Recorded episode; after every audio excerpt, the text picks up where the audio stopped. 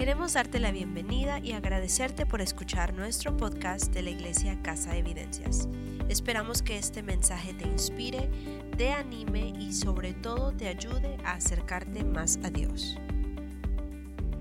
Quiero que te prepares entonces para recibir la palabra de Dios. ¿Cómo se recibe la palabra de Dios? Como cuando uno tiene un deseo y un hambre de saciarse. Y entre más tú desees, entre más grande sea tu perspectiva, tu expectativa de la palabra de Dios, yo sé que cada uno de nosotros necesita dirección de parte de Dios. Y quiero decirte a ti que nos ves, que nos estás viendo, que la mayor fuente, la mayor característica que tiene el Hijo de Dios, los hijos de Dios a su mano, es la bendita y hermosa palabra de Dios. Te animo a que la desees más, te animo a que puedas vivirla cada, cada día. Yo soy alguien que recomiendo antes de dormirte, no te duermas viendo Facebook, ve televisión, pero no te duermas viendo televisión. ¿Qué tal si entre ese momento, antes de dar tu descanso, meditas la palabra de Dios y te aseguro que tu espíritu mientras duerme va a recibir la trascendencia que hay, el poder que hay en la palabra de Dios. Pero esta mañana y en este nuevo día, en esta nueva tarde, quiero acercarme a ti para hablar un tema que yo creo que va a ayudarte profundamente. Y quiero estar muy aquietado en hablar contigo, tener una conversación. Estoy muy feliz por este honor y este privilegio que Dios me da de acercarme a tu mesa, de acercarme allí a la sala de tu hogar, de acercarnos allí con toda tu familia. Y yo quiero hablar de tal vez de las pruebas que estamos pasando, pero la mayor de ellas yo, yo diría que es cuando sentimos que por alguna razón el amor de Dios, el respaldo de Dios, la presencia de Dios no ha estado en nuestras vidas. Y yo le puse por título al mensaje de hoy, se secó el amor. Y cuando estaba pensando en este título, estaba pensando en muchas de las crisis que he llegado a pasar con mi familia, en muchas de las crisis que hemos ayudado a muchos de ustedes, y especialmente esto se produce, esta pregunta, este vacío que por alguna razón se produce dentro de nuestro corazón y de nuestra alma cuando aún en oración decimos, Señor, ¿qué es esto que estoy pasando? ¿Qué es este momento de silencio donde siento que no apareces? Donde me siento solo, donde me siento abandonada. Y yo sé que muchos y cada uno de nosotros hemos pasado en esos momentos donde sentimos que este amor que profesamos, no, no que no lo queramos sentir, no que no lo tengamos, pero hemos sentido que el tanque de nuestro amor se viene secando. Y esto viene también mucho por posiblemente por la cantidad de pruebas que pudiéramos estar pasando. Y me gustaría que que tú fueras preparando la palabra de Dios, saques tu Biblia, enciende tu celular en el Salmo 63, versículo 1. Y vamos a ver uno de los de las expresiones de alguien que se encuentra precisamente en este estado de sequedad, en un estado donde quiere amar, pero está pasando por la prueba de entender si ese amor es real. Y hoy quiero enfatizar en este mensaje que no estoy hablando de cuánto Dios te ama, porque esto no tiene variación, esto es lo más cierto. Yo le llamo a esto que es mi vitalidad. Es por su amor que estoy aquí. Es por su amor que verdaderamente podemos decir, que tenemos vida. Su amor es el aire, es el oxígeno en nuestro tanque. Pero hoy quiero hablar específicamente de nuestro amor por Dios. Y esto cuando hablamos de sequedad, estamos hablando de un lugar desértico, de un momento de desesperación, cuando sentimos que ya no hay mucho más por delante, mucho más hacia nuestro futuro. Habla de un momento de que ya nos sentimos sin fuerzas, sin aliento, en desesperanza, nos sentimos vacíos, no tenemos fuerzas. Y es la estación y temporada que todo cristiano, que todo hijo y toda hija de Dios ha de pasar. Y es donde el amor por nuestro Dios será probado. Y déjame hablarte, poder conversar contigo, tener una conversación en esta sala donde estamos en familia pero te pido que por favor pongas tu copa, tu vaso hacia arriba con un deseo de recibir la buena palabra de Dios. Que te quites tal vez la sombrilla, tu, impermeable, el traje, el caparazón que no te permite que la palabra de Dios venga como un río refrescando tu alma. Anhela la palabra en esta mañana. Y lee conmigo el Salmo 63 que dice, oh Dios, tú eres mi Dios. De todo corazón te busco. Mi alma, que dice, tiene sed de ti. Todo mi cuerpo te anhela en tierra seca, reseca y agotada, donde no hay agua, donde tal vez ya no hay amor. Te he visto en tu santuario y he contemplado tu poder y tu gloria. Tu amor inagotable es mejor que la vida misma. Cuánto te alabo, te alabaré mientras viva. A ti levantaré mis manos en oración. Tú me satisfaces más que un suculento banquete. Te alabaré con cánticos de alegría. Recostado, me quedo despierto pensando y meditando en ti durante la noche. Como eres mi ayudador canto de alegría a la sombra de tus alas. Me aferro a ti, tu fuerte mano derecha me mantiene seguro. Aquí pareciera ser que hay dos estados de ánimo, dos momentos, dos temporadas del salmista, y no es así. Es la misma estación de sequedad, es la misma temporada donde el tanque del oxígeno de amar a Dios, de alabar a Dios, está secándose. Donde las fuerzas están agotadas.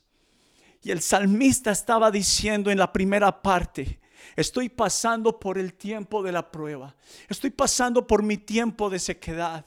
Cuando él decía, mi alma tiene sed de ti. Estoy en un lugar desértico. Estoy en un momento, en una temporada de sequedad. Donde parece ser que no viene tu ayuda, donde pareciera ser que no viene tu respuesta, donde no siento tu bendición, donde pareciera ser que te has olvidado de mí. Y es la estación, como había dicho, que cada uno de nosotros debemos de pasar. Pero mira lo que hace el salmista. Él dice, aunque estoy pasando por el valle de la sombra de la sequedad, dice, pero yo te he visto a ti en tu poder, en la tierra seca y árida, allí es donde podré ver tu respuesta, donde tú enviarás tu amor, tu bendición. El salmista no varió, aunque estaba pasando por los momentos más difíciles de su vida. Le recordó algo a su alma y a su corazón. No te olvides. Oh, no, trae a memoria a quien almas, a quien amas. Dice la palabra de Dios, alma mía, alaba al Señor. Y, y la verdad es es que la narración de la palabra de Dios, de que de Dios viene nuestra ayuda, pero es en el momento de la prueba, es en el momento de la aflicción donde tal vez nuestro amor hacia Dios es probado. Ese momento de silencio, esa temporada de sequedad puede ser esa crisis que te hizo buscar a Dios, esa crisis que te hizo amar a Dios, esa crisis que fue para mí como ese llamado de atención que Dios te estaba llamando hacía mucho rato.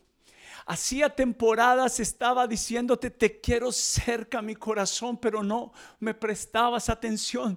Esa crisis, ese momento difícil en tu vida, solo la disculpa de Dios para acercarte, para decirte, hijo, hija, sabes, es necesario que no olvides que necesitas el aire, eh, la, la pasión el deseo de mi presencia, que nos encontremos cara a cara, que vengas a una cita, que vengas a encontrarte, porque solamente en el momento del valle de la prueba es cuando podemos clamar de corazón. Cuando estamos por aparentemente por los pastos delicados, cuando tal vez estamos pasando por los momentos de bendición, hay una tendencia que le hace mucho daño al creyente y es olvidar, olvidar la pasión por Dios. Nos sentimos en la, en la conformidad y a veces es necesario que Dios se pueda mover o que permita las pruebas para solamente que pueda salir de nosotros una palabra. Tú has sido mi socorro, mi vida depende de ti y no quiero separarme de tu amor. El salmista también decía que aún estando en su cama reflexionaba. Él, traía a, su a memoria cada vez que he hallado, me he hallado en las pruebas, cada vez que me siento en la sequedad, clamo al Señor y Él siempre viene a mi ayuda. Pero, ¿por qué será que vienen las pruebas? ¿Por qué será? Quiero que te hagas una pregunta. ¿Por qué es probado nuestro amor por Dios?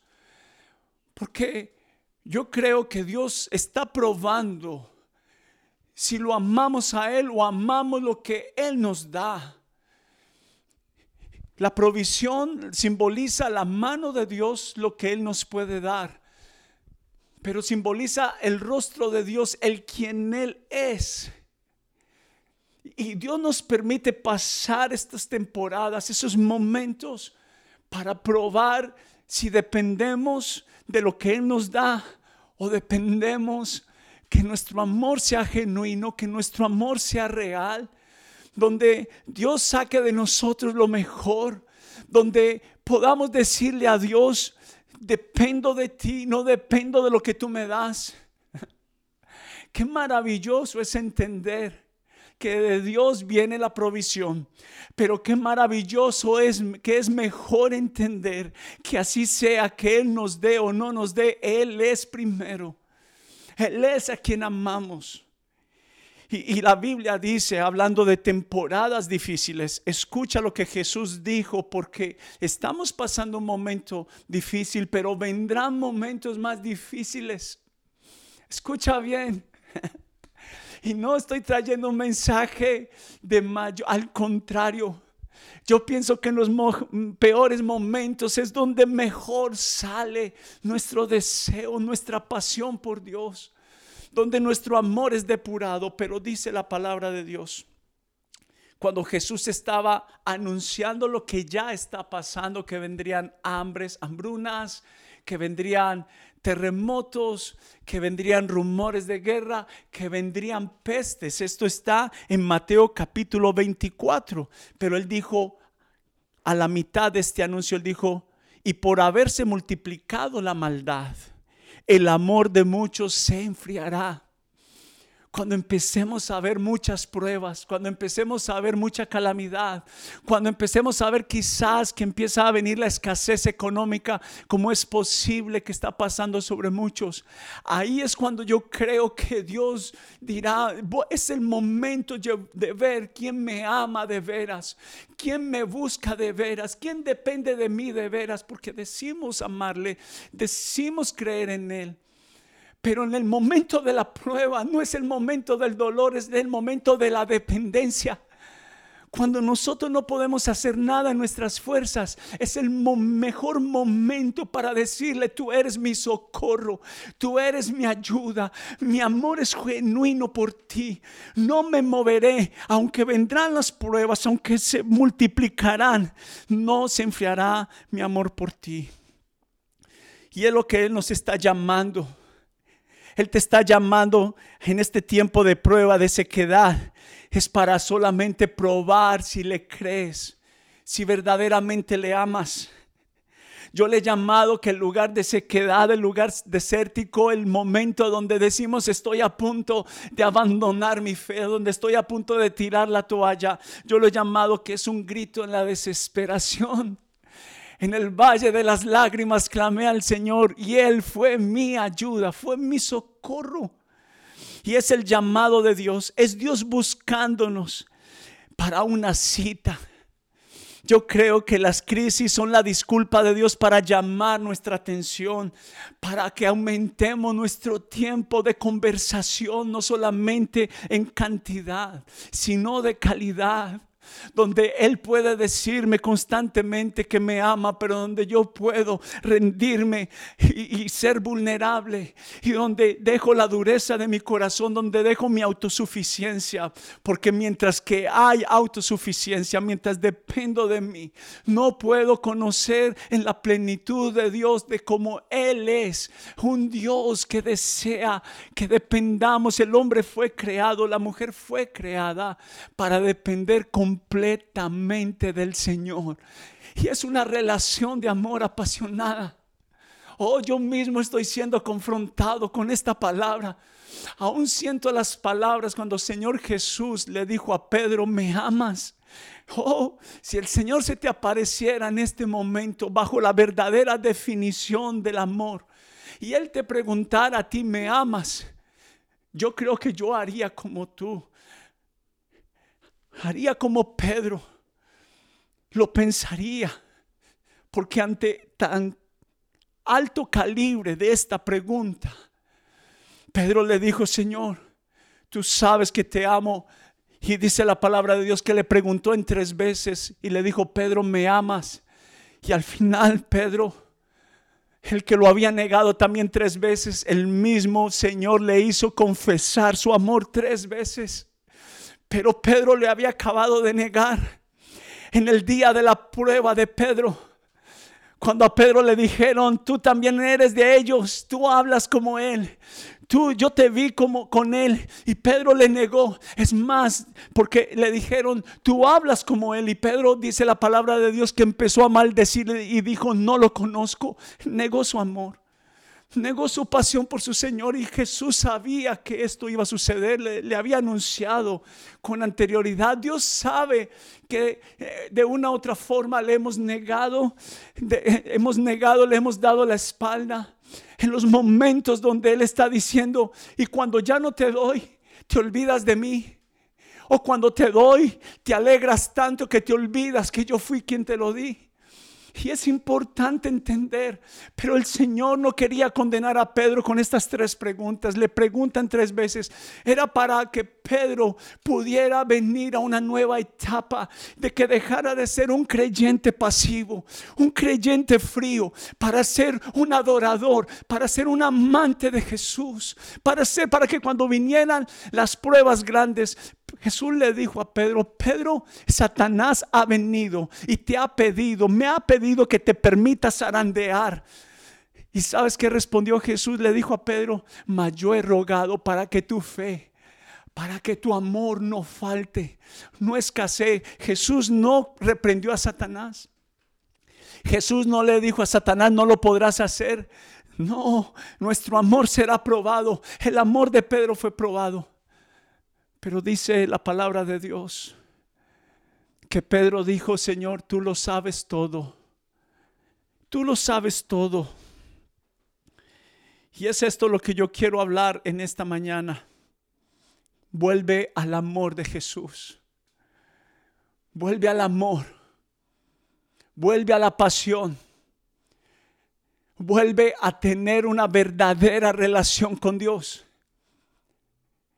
que no sea solamente en las crisis, Pero es en las pruebas donde Dios sacará lo mejor de nosotros, donde el amor de muchos tal vez se enfriará, pero de aquellos que aman de veras, ese amor será purificado. Ese amor será reconocido en el cielo. Esa ofrenda de sacrificio, ¿sabes yo que creo? Que es ese amor sacrificial el que el Señor está esperando por nosotros. El Salmo 42 también dice lo siguiente. Y quiero simplemente mencionar algunas de estas palabras. Dice, como el siervo anhela las corrientes de las aguas, así te anhelo a ti, oh Dios. Es como cuando alguien tiene sed, tengo sed del Dios viviente. Y mira lo que dice, de día y noche solo me alimento de lágrimas, mientras que mis enemigos se burlan de mí continuamente, de mí diciendo, ¿dónde está ese Dios tuyo? Se me destroza el corazón. Mira lo que dice un hombre, el mismo que escribió el Salmo 63. Escribe el Salmo 42 diciendo, yo caminaba entre la multitud de adoradores, de amantes de Dios encabezaba una gran procesión hacia la casa de Dios, cantando de alegría, dando gracias en medio del sonido de una gran celebración. Pero mira lo que dice, pero se hace una evaluación, pero ¿por qué estoy desanimado? ¿Por qué está tan triste mi corazón? Pondré mi esperanza en Dios, a pesar de que Él estaba desanimado no fue más grande su alma, su propio corazón que Jesús. Es el tiempo de ser verdaderos adoradores. Vuelve a mi amor, es lo que siento de Dios diciendo, sé genuino en mi amor. Sea alguien que me ama por quien yo soy. Soy tu padre, soy tu proveedor pero también quiero ser aquel que sea tu primer lugar. ¿De quién esperas tu ayuda? ¿Y de quién esperas amor? Pues Jesús hoy está diciendo que mi amor provenga de tu deseo, de tu pasión por Dios.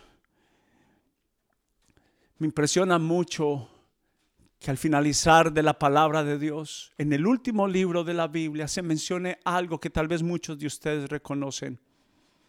Y hablaba de alguien casi perfecto en su fe. Y Jesús dijo las siguientes palabras, porque esto es lo que nos hemos llenado muchos de nosotros de una vanidad espiritual diciendo somos espirituales. Creo en Dios, lo amo hago todo, nos mostramos fuertes, tenemos tal vez una, un, uniforme, una coraza de, de algo que no es genuino. Y mira lo que Jesús dijo en Apocalipsis capítulo 2, yo conozco tus obras y tu arduo trabajo y paciencia, y que no puedes soportar a los malos, y has aprobado a los que se dicen ser apóstoles y no lo son, y los has hallado mentirosos y has sufrido y has tenido paciencia y has trabajado arduamente por amor de mi nombre y no has desmayado. Pero dice la palabra de Dios, pero tengo una cosa contra ti. Hay una cosa que no está correcta. Tienes una imagen de espiritual y has hecho humanamente posible todo lo correcto. Pero tengo una cosa contra ti. Y dice que has dejado tu primer amor. Vuélvete al primer amor. Y esto es lo que el Señor desea. Esta es la clase de amor que el Señor desea que tú tengas. Cuando el salmista también escribió diciendo, las muchas aguas no pueden apagar el amor, ni los ríos pueden ahogarlo. Las muchas aguas, las pruebas no podrán apagar este gran amor que tengo por Dios. Y escribí estas palabras diciendo, adoración y oración no vienen de un régimen disciplinario, sino de un desbordante deseo de Dios de no, de no poder vivir sin su amor cada día. Y escuché un capítulo de la Biblia que me encanta cuando dice un abismo llama a otro abismo y yo no entendía muy bien qué significaba eso, parecía una catástrofe. Pero el salmista estaba diciendo que es un espacio, un abismo es cuando te lanzas por amor. Y ese amor trae más amor. Ese abismo trae otro abismo. Y ese deseo trae más deseo. Y esa pasión trae más pasión. Cuando tú tienes más adoración, tu alma va a pedirte más. Cuando tú pruebas su amor, cuando tú pruebas su amor genuinamente, tú vas a sentir una insatisfacción. Y déjame decirte, esa insatisfacción, ese momento de sequedad que tienes es porque te hace falta algo y te hace falta su amor. Amor inagotable, dijo el salmista, inagotable, aunque me siento en la tierra seca y árida, es inagotable tu amor. Y quiero para terminar hablarte de unos ejemplos tan preciosos de verdadero amor. Dice Esteban cuando lo estaban matando. Dice la Biblia que él no dudó, no abandonó su fe, sino que amó a Jesús. Lo confesó sobre sus asesinos. Pablo y Silas, Pedro en la cárcel. No empezaron a llorar de tristeza, empezaron a alabar, a amar a Dios en adoración. El joven Josué, dice la Biblia, el que no se apartaba del tabernáculo. ¿Y sabes por qué? Por deseo y pasión. Dice que cuando la presencia de Dios llegaba sobre Israel, el primero que estaba al abrir sus ojos de frente a la presencia de Dios para decir, Señor, soy el primero en llegar a esta cita. No llegaré de segundo, no llegaré tarde, seré el primero fue Josué. Oh, qué importante Dice también el apóstol Juan, llamado el apóstol del amor. El primero en estar en el regazo de Jesús para escuchar sus palpitadas, para sentir su abrazo, para sentir su presencia. Dice también la palabra de Dios hablando de la buena María, de aquella mujer, mujer adúltera, pero la primera en estar a los pies de Jesús diciéndole, tú me amaste, tú me perdonaste, ahora voy a vivir para ti, no estaré más ocupado como Marta su hermana en los quehaceres de este mundo, sino que su prioridad nunca la perdió, nunca perdió su mirada en su gran amor.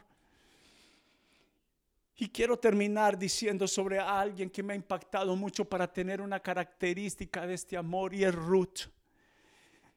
Este amor es comparable al que deberíamos de tener por Dios, dice la palabra de Dios cuando Ruth se dirigió a Noemí.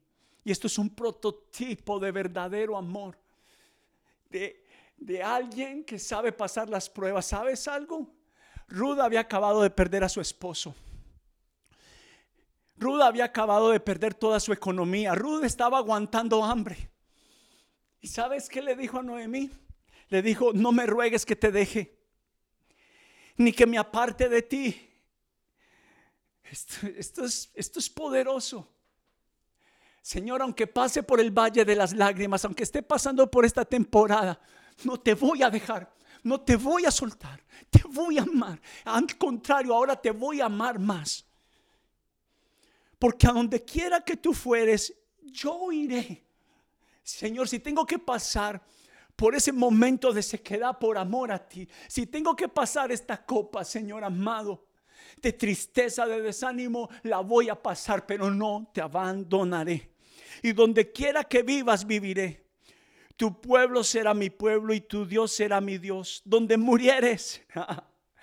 Qué declaración tan apasionada de amor. Dice, donde murieres, allí yo moriré. Allí yo iré contigo. Y aún me añada que solo la muerte hará separación entre nosotros dos. Y esto es verdadero amor.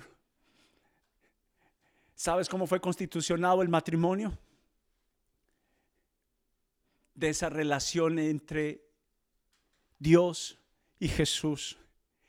Y es la misma relación que Jesús vino a decir. Padre nuestro que estás en los cielos, santificado sea tu nombre, vénganos ahora tu reino, hágase tu voluntad y no la mía. Estaba diciendo, Padre, estaba enseñando a sus discípulos y está enseñándonos a nosotros como creyentes a volver al Padre por lo que Él es, no por lo que Él da.